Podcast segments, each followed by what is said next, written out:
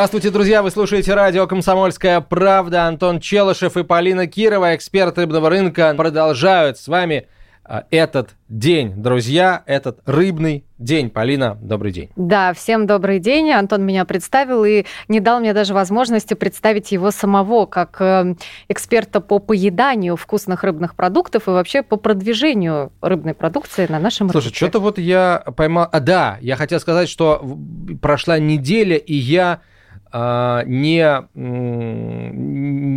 не съел ни кусочек рыбы, но это не так. Не так я... Вот именно, не пугай меня. Вот, я это, уже это, прав... это не так. Я был в, командировке в, так сказать, на южных э, пределах, в южных пределах нашей страны великой, э, был в Крыму и решил вечером выйти, чтобы поесть вот черноморской рыбки. Вот я очень люблю черноморскую рыбу. Ну, ставрида барабуля, да, но больше всего мне нравится скумбрия черноморская. Угу. Вот.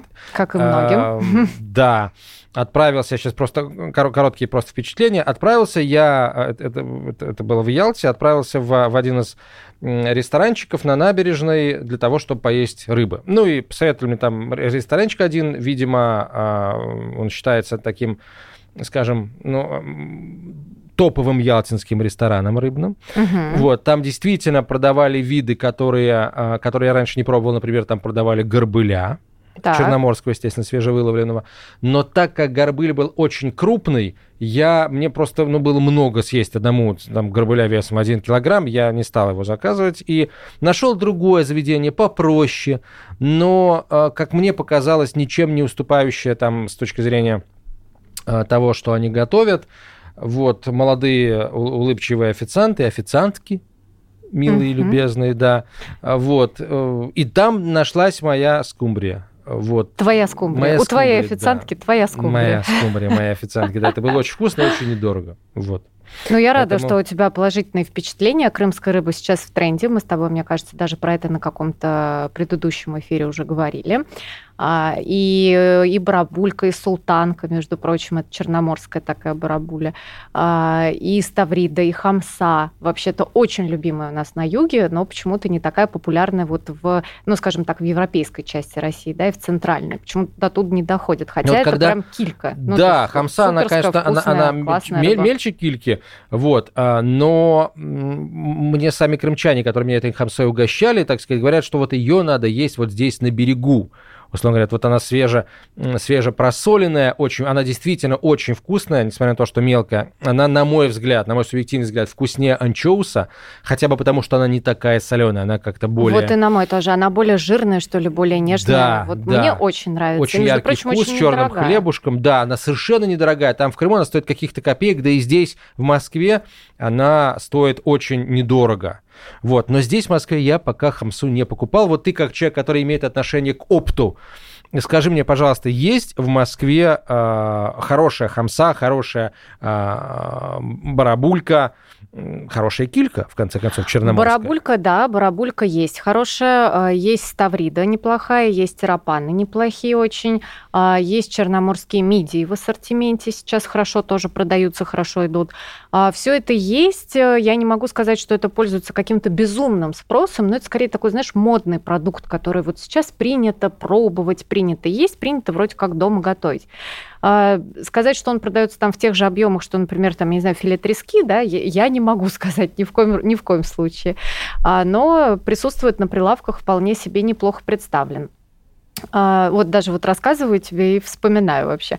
Хамса сама по себе сейчас не представлена, ее хорошо делают на фестивалях, например, жареная хамса, да, которая идет в таких, знаешь, как э, конусах таких из газет, а, туда ее складывают, как семечки такие вот небольшие. Это хорошо идет продукция, но а, такого вот массового потребления хамсы, например, нет. И более того, ее просто в массовом вылове в таком объеме просто не существует. Мы ее столько не вылавливаем, да, чтобы делать из этого какую-то там, а, знаешь, самую распространенную, распиаренную народную рыбу. Хотя вот я, например, считаю, что ценовая политика, да, которая по хамсе работает, то есть это может быть до 100 рублей за готовый продукт на прилавке за килограмм. Я считаю, что это могло бы стать очень ну, неплохой альтернативой, в общем-то, там, тем же сардинам и ну, таким более, более дорогим позициям. Да, это правда. Хорошо, давай, а, так сказать, от моих, я прошу прощения за то, что вот я ударился делиться своими впечатлениями, но мне кажется, что а, это тоже, если это, услышав это, кто-то, оказавшись а, в Крыму, решит взять не мясо, а рыбу, мне кажется, это уже будет наша победа. Да, и тем более, что, ну, кстати, наша победа уже это количество выращенных мидий и устриц в том же самом Крыму. А если раньше, например, по устрицам мы не выращивали вообще ничего, то есть как, ну, как страна вообще этим не занимались, то после ввода санкций, то, о чем мы с тобой говорили как раз, по-моему, в, вот в прошлый раз, после ввода санкций у нас э, уже там во много-много сотен даже раз вроде как э, повысился, повысился вот этот вот уровень именно производства и выращивания устриц и мидий.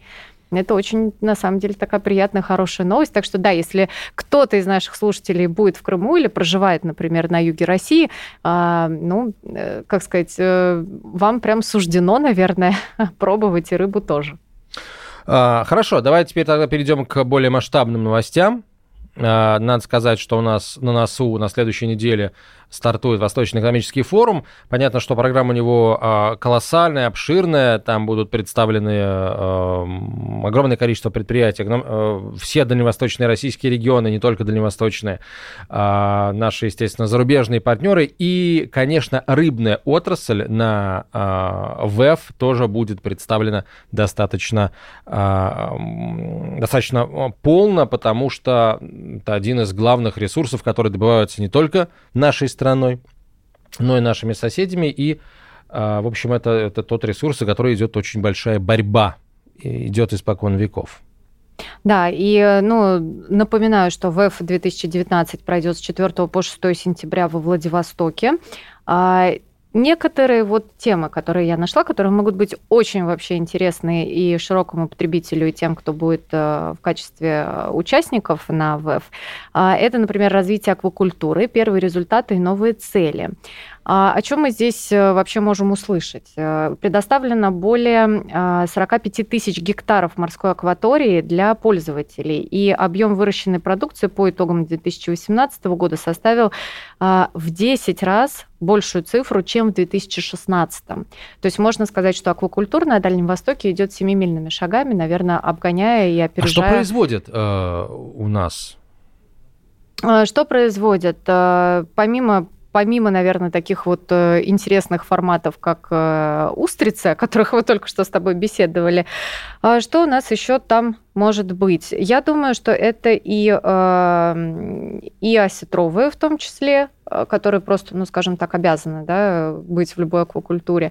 А, возможно, мы говорим про семгу форель, но здесь э, Северно-Западный федеральный округ, он, ну, ну, скажем так, впереди у нас, да, планеты. Вот. А на Дальнем Востоке нужно будет посмотреть, о чем конкретно будет идти речь и что, что именно будет обсуждаться. Но сама по себе аквакультура там, ну, грех не развивать на самом деле. И то есть очень... даже несмотря на то, что там есть очень много дикого лосося, который заходит в реки, тем не менее а, получается, аквакультуру развивать и на Дальнем Востоке, выращивать там, например, а, те же виды лососевых, это, э, это получается интересно и выгодно? Но лососевые, э, тут какая ситуация? Они не всегда хорошо приживаются в искусственной среде. То есть вот семга форель, да, а, например, вот нерку японцы выращивают, пытаются вырастить уже, мне кажется, больше 10 лет. И у них не очень получается. То есть есть какие-то особенности, в которых я, честно говоря, не сильна, которые просто не позволяют именно вот нерку, кижуча выращивать в искусственных условиях. Слушай, но если, э, как ты говоришь, японцы из года в год пытаются это сделать, значит, все-таки надежда надежда на успех есть, иначе они бы э, Конечно, потому что они и потребляют нерку, и потребляют икру в больших объемах, и для них это было бы выходом из ситуации. То есть э, они стали бы ну, гораздо более независимы там, от нашего сырья, например. То есть получается, что э, потенциальный экономический выхлоп настолько велик, что э, даже какие-то локальные неудачи, видимо, повторяющиеся из года в год, не заставляют э, Ни японцев бросить случае, это да, дело. И... и я слышала тоже в формате слухов, что Китай, например, э, сумел вырастить горбушу. Но, опять же, это формат вот э, кулуарных сплетен. Ну, там, что, мне кажется, на Китай, широтах поэтому Китая, даже в, в северного Китая, мне кажется, для горбуши-то там жарковато. Может быть. Я не вдавалась, честно говоря, в какие-то подробности, ну, вот но мне, э, очень, очень бы хотелось самой узнать. удастся на а, Восточном экономическом форуме пообщаться с японскими или китайскими рыбопромышленниками, я у них спрошу. Но ты же там будешь, во-первых. Да, мне скажут, Антон Сан, это секрет, а секрет Антон Сан ничего мне не расскажет, но все равно а, поузнаю. А, хорошо, а, у нас вообще последние недели мы с тобой надо признаться, не без удовольствия, говорили о том, что э, говорили о том, что в, у нас растет объем, растут объемы добычи, Угу. Вот, они растут, растут, растут, и, видимо, сейчас они продолжают расти. Да, и как раз вот вторая тема, про которую я хотела тебе сообщить по поводу ВЭФ 2019, это как раз такие инвестиции в рыбную отрасль. Что получилось и что делать дальше? Мы продолжим после короткой рекламы. Оставайтесь с нами, друзья.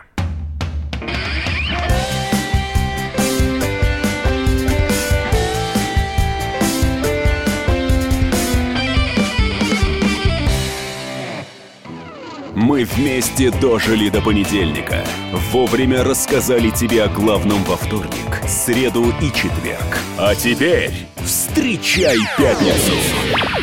На радио «Комсомольская правда» новая программа. Каждую пятницу в 8.00 Сергей Мардан и Надана Фридриксон. Три часа самого острого эфира. Мардан и Натана. В программе «Опять пятница». Взболтай и можешь смешивать.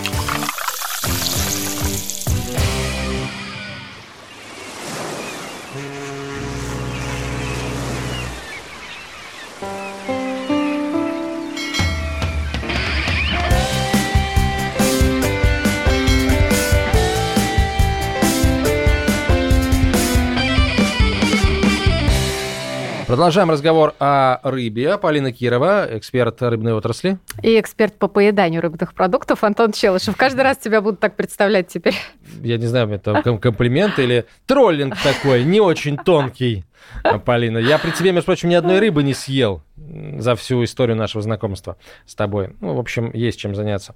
Хорошо, а, мы начали говорить о цифрах, потому что последние несколько недель, я еще раз а, повторю, а, мы со ссылкой на Росрыболовство называли объемы вылова, которые на самом деле росли, и мы с чувством удовлетворения эти цифры называли. Там рост был весьма значительный, особенно по пелагическим видам, таким как иваси и скумбрия. Соответственно, увеличение объемов добычи, естественно, заставляет всех нас ожидать и снижение стоимости, снижение цены на конечную продукцию в рознице. Угу. Я хочу немножко ложку дегтя, как бы, да, вот в эту историю по поводу понижения цен там и по поводу всего остального. А, есть данные Росстата, да, на которые мы все равняемся и к которым мы прислушиваемся, которые говорят о а, потреблении рыбы на душу населения. И Росстат публикует, в общем-то, такие очень приятные данные, которыми мы все пользуемся и которые, в общем-то, мы воспринимаем все как официальные, о том, что потребление рыбной продукции в России в 2018 году выросло. И в пересчете на человека этот показатель достиг почти 22 килограмма, 21,7 килограмма. А, мы все порадовались, мы с тобой, по-моему, даже похлопали в ладоши и как-то вот очень воспрянули духом, а, но не все с этим согласны. И я, в общем-то, тех, кто не согласен, тоже в какой-то степени понимаю, потому что я, например, вот этого роста э, потребления, я его пока сильно не вижу, не наблюдаю. Не могу сказать, что вот прям, знаешь, на поверхности. То есть по, по, по продажам в рознице ты этого не видишь? Ты да, по сказать, продажам да? в рознице я не вижу вот этого усиления, увеличения. Хорошо, но, может быть, есть какие-то сектора, где э, эти продажи растут, может быть, крупный ритейл, может быть, у него наблюдается рост или нет э, таких Я данных? не думаю. Выступил директор рыбной ассоциации с, э, скажем так, опровержением да, вот этих вот данных или с сомнением да, в данных, которые выдал Росстат. И он говорит о том, что возникнет дефицит и реальное потребление рыбы может вообще упасть в два с лишним раза, если мы не, не сделаем ничего по поводу экспорта российской рыбы за рубеж. То есть э, очень такие неприятные цифры он называет, и как-то как-то как-то 7 килограммов на человека в год. Mm, это, ну вот, вот, это вот то, как он оценивает рынок потребления сейчас. А, Полин, у меня тоже есть статистика. Это тот же Росстат, и он не так давно опубликовал достаточно а, обширный а, отчет, где говорится о том, сколько и чего россияне потребляют, как изменились наши гастрономические пристрастия за последние 40 лет, как изменился наш рацион потребления. Угу. Вот. И это очень большой документ, и на самом деле его нужно разбирать исключительно с представителем а, как, как Росстата, так и рыбной отрасли, иначе мы... Мы обязательно позовем представителя, да, между прочим, да, да, Росстата. Да, да. Это надо будет сделать. Я думаю, что уже после того, как завершится Восточный экономический форум, и мы обсудим все его результаты, касающиеся а, рыбной отрасли, ну и не только их, естественно, тоже. Вот. А пока назову вот, э, приведу вот какую цифру. У меня сейчас перед глазами таблица, которая заглавлена так. Структура стоимости питания по основным группам пищевых продуктов. То есть имеется в виду, а, какое количество денег мы тратим на а, те или иные продукты, в процентном соотношении. И, естественно, э, первую строчку здесь занимает мясо. Практически 30% всех наших трат на еду – это покупка мяса. Вот интересно, да, это из-за того, что мы его много покупаем или из-за того, что он дорого стоит? Я думаю, что а, здесь а, и то, и то имеет место, потому что, во-первых, мясо стоит дорого, а во-вторых, ну, мы действительно стараемся покупать мясо, готовить мясо, это, это, это нужно для организма. Да простят меня сейчас вегетарианцы и веганы, но это, это действительно так. А, мясные белки жизненно необходимые, все аминокислоты, которые содержатся в мясе, витамины и так далее. Вот. То есть 30%, 30% мы тратим 29,9% мы тратим угу. на мясо и мясные продукты. Там на втором месте с показателем 16,6%, как ты думаешь, что? Молочные продукты. Конечно, молоко и молочные продукты. Ну, конечно. 6. Тебя на мекине, тебя на сметане не проведешь. Просто я как человек, из, в том числе из ритейла, очень хорошо понимаю, в принципе, ну, вот эту вот структуру корзины потребления нашего Да, ну вот, кстати, насколько это, насколько это близко к тому, насколько это актуальным и репрезентативным кажется тебе как представителю ритейла? Мне кажется, вот именно по молочке, мне кажется, что это очень репрезентативно, потому что молочные продукты – это продукты с коротким сроком годности, и их покупают в ежедневном формате. То есть, э, например, если ты заходишь в какой-то гастроном, да, или вот фреш-маркета, как это принято называть, где идет сборная такая солянка из всех э, представителей стрит-ритейла разного формата, э, там обязательно будет такой вот молочный отдел. Этот молочный отдел обычно пользуется большим спросом, то есть у него низкий товарный чек, но при этом туда приходят люди каждый день или хотя бы один раз в два-три дня. То есть это постоянный такой поток посетителей, который э, ну, не иссякает и никуда не девается. В отличие от, например, мяса. Мясо покупают далеко не каждый день, мясо покупают впрок и э, приобретают его просто большим объемом. Даже если ты покупаешь свежее мясо на том же рынке, то обычно ты покупаешь его на несколько дней вперед, ну, хотя конечно, бы дней да, на 5. Ничего не мешает его тебе, в конце концов, просто заморозить неиспользованный в, в текущем супе остаток и перевести его на Просто я думаю, что здесь периоды. еще, знаешь, э, что показательно, что здесь в мясо добавили, скорее всего, я так думаю, также все колбасные продукты. Ну да, потому что здесь нет отдельно Поэтому, мясо да, и мясные вот, э, продукты. Так она вот мясо и мясные продукты, да, э, соответственно, туда же входит и птица, скорее всего. Безусловно. Да, поэтому, естественно, это занимает первое место, и тут как бы, ну, Но опять же, пока, мы, пока мы, не, мы не видим, как это соотносится с объемом потребления, с количеством, да, которое мы получаем, потратив 30, в среднем 30% всех наших э, расходов на еду, э, нельзя говорить о том, как много мы этого мяса. Это пока мы просто говорим о деньгах, о том, на угу. что мы тратим. 29,9 это мясо и мясные продукты, 16,6% это молоко и молочные продукты. Следующая по значимости цифра 14,6%. Да, я угадаю. Я думаю, это либо рыба, либо злаковые. Это, да, это хлеб и хлебные продукты. Почти 15% ну а, расходов мы тратим на хлеб и хлебобулочные изделия. И, видимо, сюда же нужно отнести макаронные изделия, потому что... Бакалея Бакаль... да? бакалею, да, совершенно верно. Тоже, тоже понятно и тоже, тоже согласна абсолютно с этой цифрой, насколько, да, насколько я вообще могу быть согласна с этим исследованием, а, потому что, опять же, это продукты, которые покупаются, вот хлеб, например, например, покупается там раз в два дня, а, тоже присутствует во всех гастрономах, во всех фреш-маркетах, низкий средний чек у него. А, и сейчас ввели же даже а, минимальную цену на, точнее, максимальную цену, которую производитель может выставлять за определенные сорта хлеба, которые входят в потребительскую корзину. Ну, поэтому, нарезной, условно говоря. Да, да поэтому если раньше любимый. у, ну, скажем так, недобросовестных производителей была возможность как-то играть вот этой вот ценой, то сейчас этой возможности уже нет. А, так. Эм, Сколько хорошо. же осталось там на рыбу? Фрукты, ну, овощи еще должны быть где-то у да, нас. следующая цифра 10,5% это овощи и бахчевые. То есть это все наши арбузы, Арбузы, дыни, да. кабачки и патиссоны. Ты любишь патиссоны, Полина? Ты знаешь, я, мне кажется, не знаю большой, большой разницы между патиссонами и кабачками. Она Вот, э, есть. Они патиссоны, они как бы более такой звездочкой, да? А кабачки более огурчиком. Да, более огурчиком. Я бы хотела отметить, что я не вижу это исследование. То есть э, ты, пожалуйста, объясни нашим слушателям, что я угадываю Полина все, да, ну не то, что угадываешь, да, ты же в конце концов работаешь в, этой сфере, э, ты понимаешь просто, о чем идет речь. А, 10,5% это овощи и бахчевые, а вы, друзья, кстати, э, сравниваете, э, как это соотносится с вашей процентовкой Да, может на быть, вы вообще по-другому все питания. тратите. У вас на первом месте, а, ну, например, а, печенье И варенье. конфеты. Ну вот э, кондитерские А изделия, они тоже точно где-то там должны быть. Вот, а, значит, 10,5% это овощи и бахча, а фрукты и ягоды 9,6%, то есть э, сопоставимые цифры, не сопоставимые, просто одинаковые, да, 10,5, 9,5. И если их объединить, они бы куда-то там тоже вперед вышли. Да, д- 20% мы тратим на фрукты, овощи, и 20%, так сказать, денег мы тратим на фрукты и овощи. И, наверное, это хорошо, потому что, э, ну, плохо, если мы за это получаем там условные там жалкие килограммы этих фруктов, овощей, и хорошо, если мы за эти деньги, за эти 20, за одну пятую как бы всех наших денег получаем нормальное количество фруктов и овощей. Кстати, картофель в овощи не входит, картофель выделен в отдельную строку, Бобы, наверное, еще, да, а, тоже картофель отдельно. нет, бобов в Нету? отдельную строку. Видимо, они тоже в, в овощи, видимо, да. Ну а что, фасоль, бобы это овощи, если уж на А то пошло. корнеплоды это Картофель отдельно, это, да? в- то- это не просто крем, просто картофель. Это только одна То картошка. есть это прям отдельно. Два э, процента. Два Два процента. Где же рыба там? Удиви меня. Два процента картошки. Шесть процентов на рыбу. Полина, ты почти угадала. Ты почти угадала на рыбу э, и... Ладно, давай так скажу. На сахар и кондитерские изделия мы тратим 6,3%.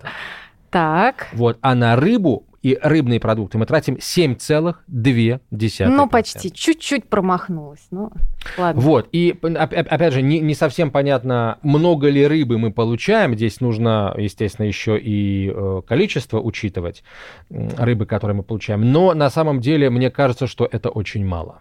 Это очень мало. Здесь вопрос, да, сюда же включаются тоже и консервы в том числе, которые составляют, э, ну, скажем так, Консервы, основу. морепродукты, то есть Да. креветки, это все ну, здесь. морепродукты это дорогая как раз позиция, да, консервы это дешевая Это, позиция. То есть здесь э, я не думаю, что обычное домохозяйство, уж положа руку на сердце, да, тратит на креветок э, и на крабов там э, вот эти вот э, 7,2%. Я думаю, что это все-таки немножко про другое. Закончим мы зачитывать этот список и познакомим вас с другими новостями после короткой рекламы и выпуска новостей. Оставайтесь с нами.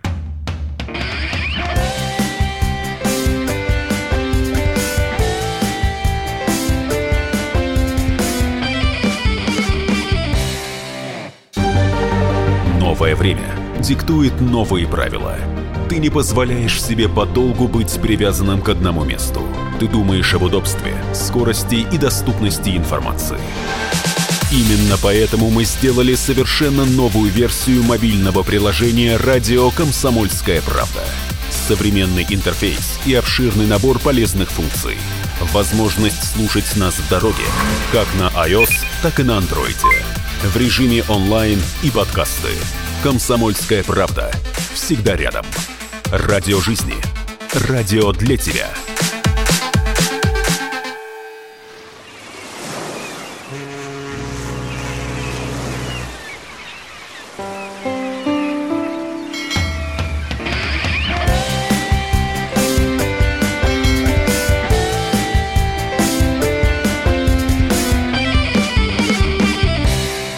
Возвращаемся мы наш большой рыбный ряд. Полина Кирова стоит. Продавцом, Продавцом, видимо, да. Антон Челышев в роли Тыч- Антон покупателя. Челышев стоит, тычет в рыбку и смотрит, э, заглядывает ей в жабры и в глаза.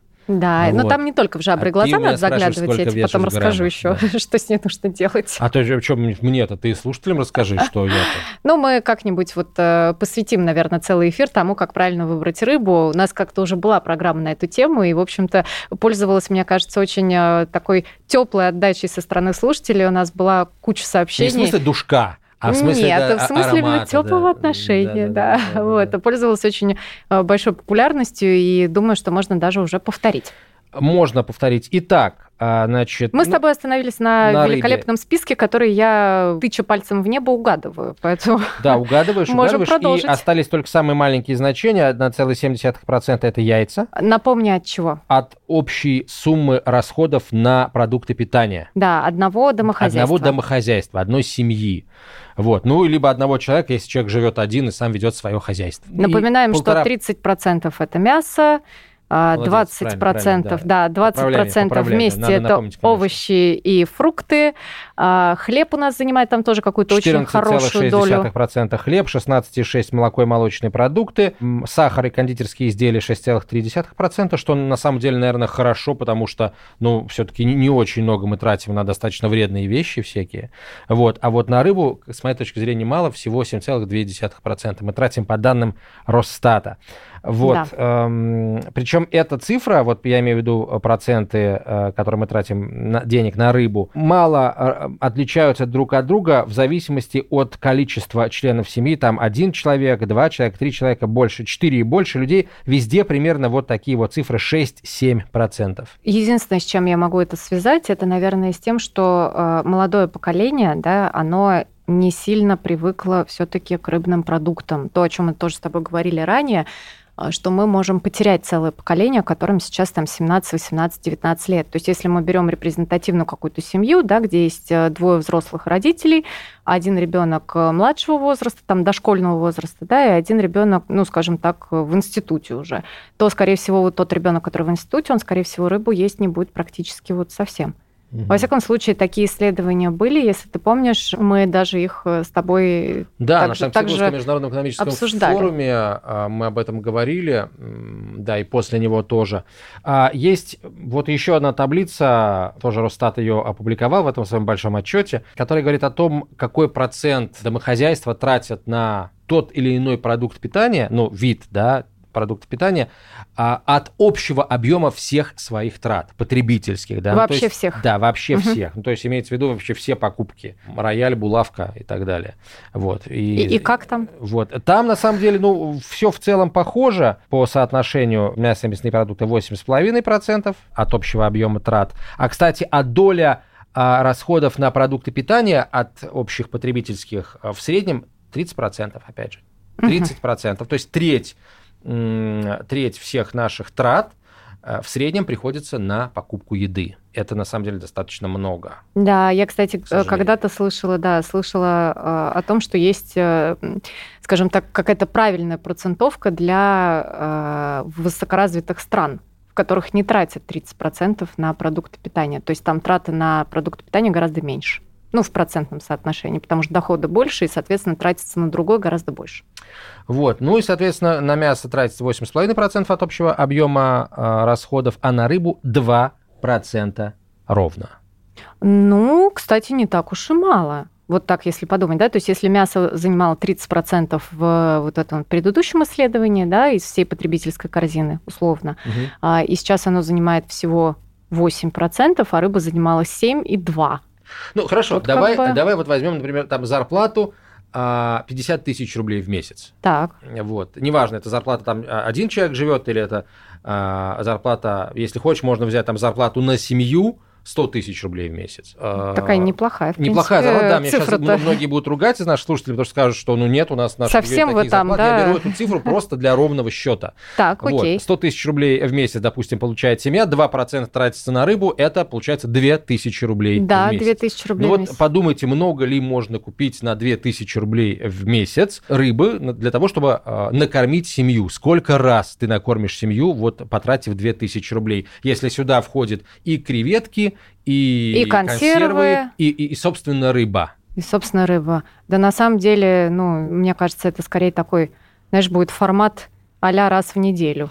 Да какой раз в неделю? Мне кажется, вообще раз в месяц. Раз в Нет, месяц. ну если вот 2000 рублей разделить на неделю, условно, да, 4,5 недели, это чуть меньше 500 рублей, да, в неделю получается. Но это может быть, например, э, две банки вкусных, хороших консервов в неделю. Я говорю сейчас, например, про сибирские консервы, там, про, про мою любимую там печень налима, например. А, Это может быть, например, одна печень налима и одна печень трески в неделю. Ну, ты понимаешь, да, что это банки там по там, 300 граммов максимум. То есть это не то, что ты килограмм рыбы купил. И все-таки это консервированная продукция. Ну, давай, чтобы с цифирью закончить, еще расскажу. э, Берем на себя обязательство пригласить эксперта из Росстата и поговорить э, с ним о- об этом. И, соответственно, видимо, надо приглашать еще и специалиста по диетам, диетолога, чтобы он э, нам с медицинской точки зрения это все рассудил. Я думаю, нам нужно взять еще средние зарплаты по стране на домохозяйство на одной и посмотреть... Ну, у нас уже получится урок экономики, да, вместо Сколько? программы. Но это будет очень показательно, очень интересно. И мы как раз со слушателями можем сравнить вообще, насколько это соответствует действительности. Цифру одну только назову. За последние 40 лет россияне, по данным Росстата, за последние 40 лет стали есть картофеля меньше намного, а вот фруктов и ягод практически в два раза больше. Я То есть, сейчас мы очень сейчас- радуюсь за Мы нас. сейчас едим фруктов и ягод больше, чем, условно говоря, в начале 80-х годов. И это, да, действительно, это хорошо, с моей точки зрения. Ну, между прочим, по поводу того, что хорошо рекомендуемая медицинская норма потребления рыбы на человека 22 килограмма.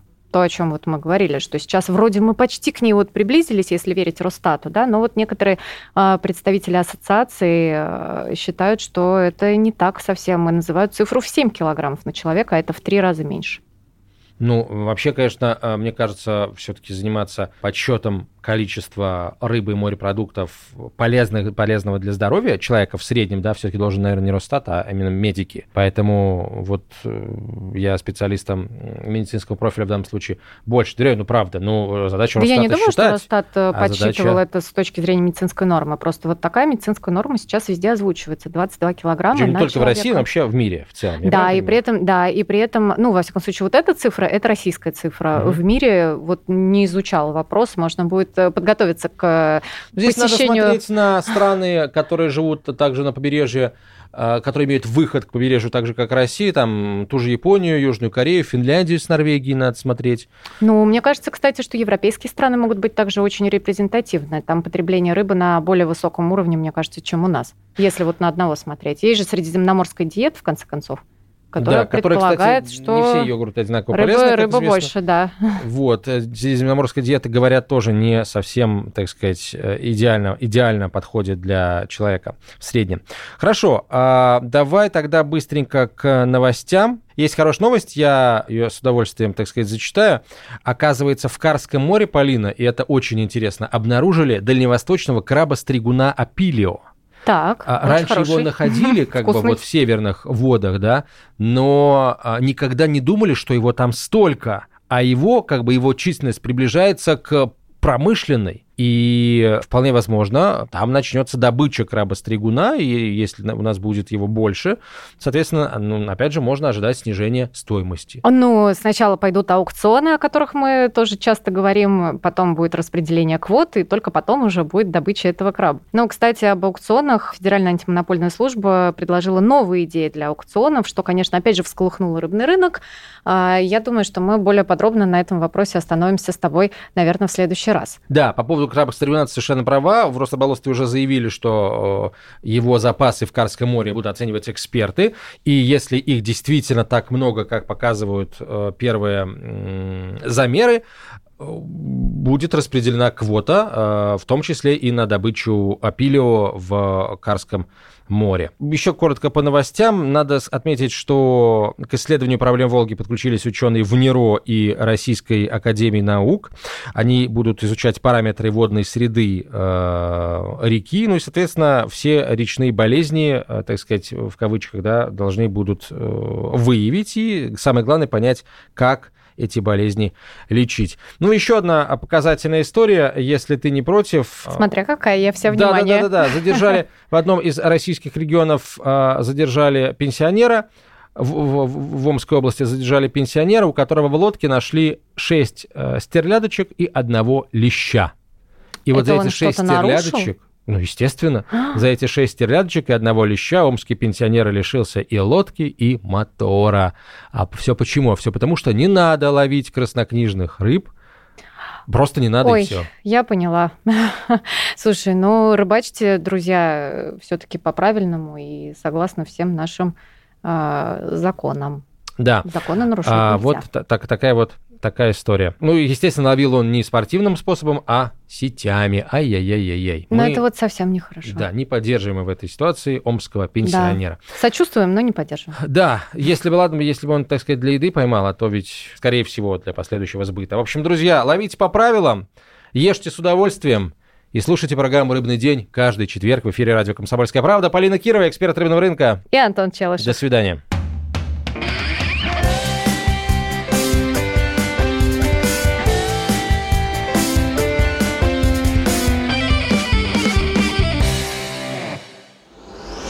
От чего зависит цена? От спроса и предложения. Поэтому любой экономист скажет, что радио «Комсомольская правда» – самый ценный товар на рынке. Ведь мы не берем денег за спрос, а от нашего предложения нельзя отказаться.